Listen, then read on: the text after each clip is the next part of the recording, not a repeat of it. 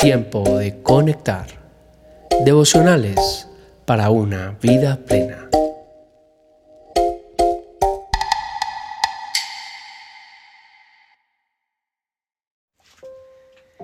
Tiempo de conectar, enero 27, cuando adoramos a Dios somos transformados.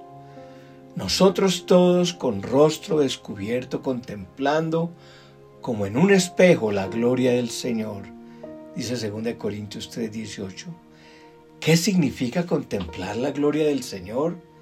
Es una adoración centrada y dedicada. Es el tiempo que pasamos con Dios simplemente para contemplarlo. La palabra griega de contemplar es fijar la mirada. Esto significa que decido que no me moveré de esta posición sin antes estar en la presencia de Dios. No salgas de tu casa sin tomarte un tiempo para contemplar a Dios. La Biblia nos está hablando de una mirada enfocada intensamente, como escudriñando algo con empeño a través de un vidrio, tratando de verlo más claramente. Tenemos que fijar nuestros ojos de esta manera, determinados a ver la gloria de Dios.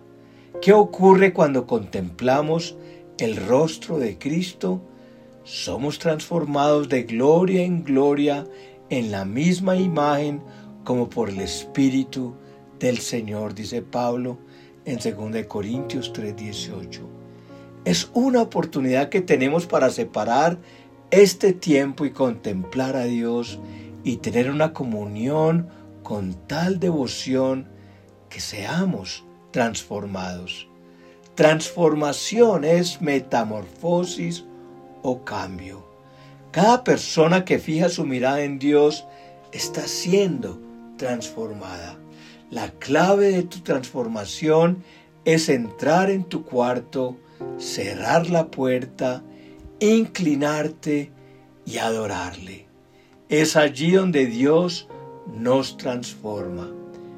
El Salmo 149, 1 al 6 dice, Alabado sea el Señor, canten al Señor una nueva canción, canten sus alabanzas en las asambleas de los fieles. Oh Israel, alégrate de tu Creador. Oh pueblo de Jerusalén, regocíjate de tu Rey. Alaba su nombre con danza y acompáñala con panderetas y arpas, porque el Señor se deleita en su pueblo. Él corona al humilde con victoria. Que los fieles se alegren de que Él los honra, que canten de alegría mientras descansan en sus camas, que las alabanzas de Dios estén en sus labios y tengan una espada afilada en las manos. Adora a Dios con espontaneidad, es decir, cada día vayamos a su presencia a expresarle algo nuevo, un nuevo cántico, una nueva oración, no oraciones repetitivas y aburridas. ¿Sabías que hay más de 200 versículos en la Biblia que dicen canten un cántico nuevo? A Dios le gusta saber lo que estamos sintiendo y las canciones muchas veces son el resultado de lo que hay en nuestro corazón. Adorar a Dios no es cantar una canción, va más allá, es parte de tu relación con Él, es entregar el corazón. Cuando David pasaba por una situación difícil, en vez de renegar, componía una canción. Era su forma más personal de entrar en comunión con su Dios. De esta manera David transformaba su experiencia de dolor en una poesía. El Salmo 41 al 3 dice, puse en el Señor toda mi esperanza. Él se inclinó hacia mí y escuchó mi clamor. Me sacó de la fosa de la muerte, del lodo y del pantano, puso mis pies sobre una roca y me plantó en terreno firme. Puso en mis labios un cántico nuevo, un himno de alabanza a nuestro Dios.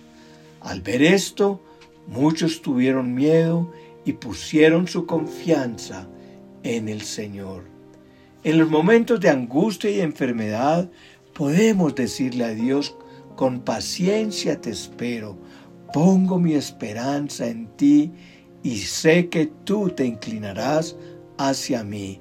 Estoy plenamente confiado en ti. Con el tiempo he aprendido que la adoración a Dios es mi mejor desestresante. Estás en un pozo muy profundo, adórale. Necesitas caminar firme, adórale. Muchos verán lo que Él hizo y quedarán asombrados de lo que Dios hizo contigo. Allí pondrán su confianza en Dios, dice David en el Salmo 43. Adorar a Dios es hablar de Él a los demás. El versículo 4 dice, Él tiene contentamiento con su pueblo. Nuestra adoración le da placer, se deleita en que le adoremos. Cuando Jesús se bautizó, descendió el Espíritu Santo y se oyó una voz del cielo que dijo, Este es mi Hijo amado, en quien tengo complacencia. En otras palabras, este es mi Hijo amado que me da mucho placer. Lo primero es deleitarnos en Dios. ¿Sabes qué significa que seas amigo muy cercano del Dios creador de todo? Lo primero es buscar su reino, sus intereses, buscar la justicia, buscar ser generosos y ten por seguro que todo lo demás viene por añadidura. Cuando pasamos tiempo en intimidad con Dios, algo de Él se traspasa a nosotros, su poder, su pureza, su amor. Es por eso que somos transformados. Es lo que le pasó a Moisés cuando estuvo cara a cara con Dios. Cuando bajó del monte, su rostro físico brillaba, pero brillaba tanto que tuvo que ponerse un velo. Moisés, siendo tartamudo, tuvo un encuentro con Dios en la zarza y después de una persona de ser una persona iracunda, se volvió el hombre más manso, un libertador. Vio los milagros más grandes porque decidió vivir de acuerdo a los mandamientos de Dios, siguiendo la santidad. Cada vez que estamos con Dios, somos transformados y lo mejor es que todos se dan cuenta que estuvimos en intimidad con Él porque pueden ver su brillo en nuestro rostro, su luz en nuestra sonrisa y su perfume en donde quiera que vayamos. Cuando adoramos, aún en medio de las batallas, estamos demostrando nuestra confianza en el Señor. Si te levantas a exaltar a Dios, algo va a suceder.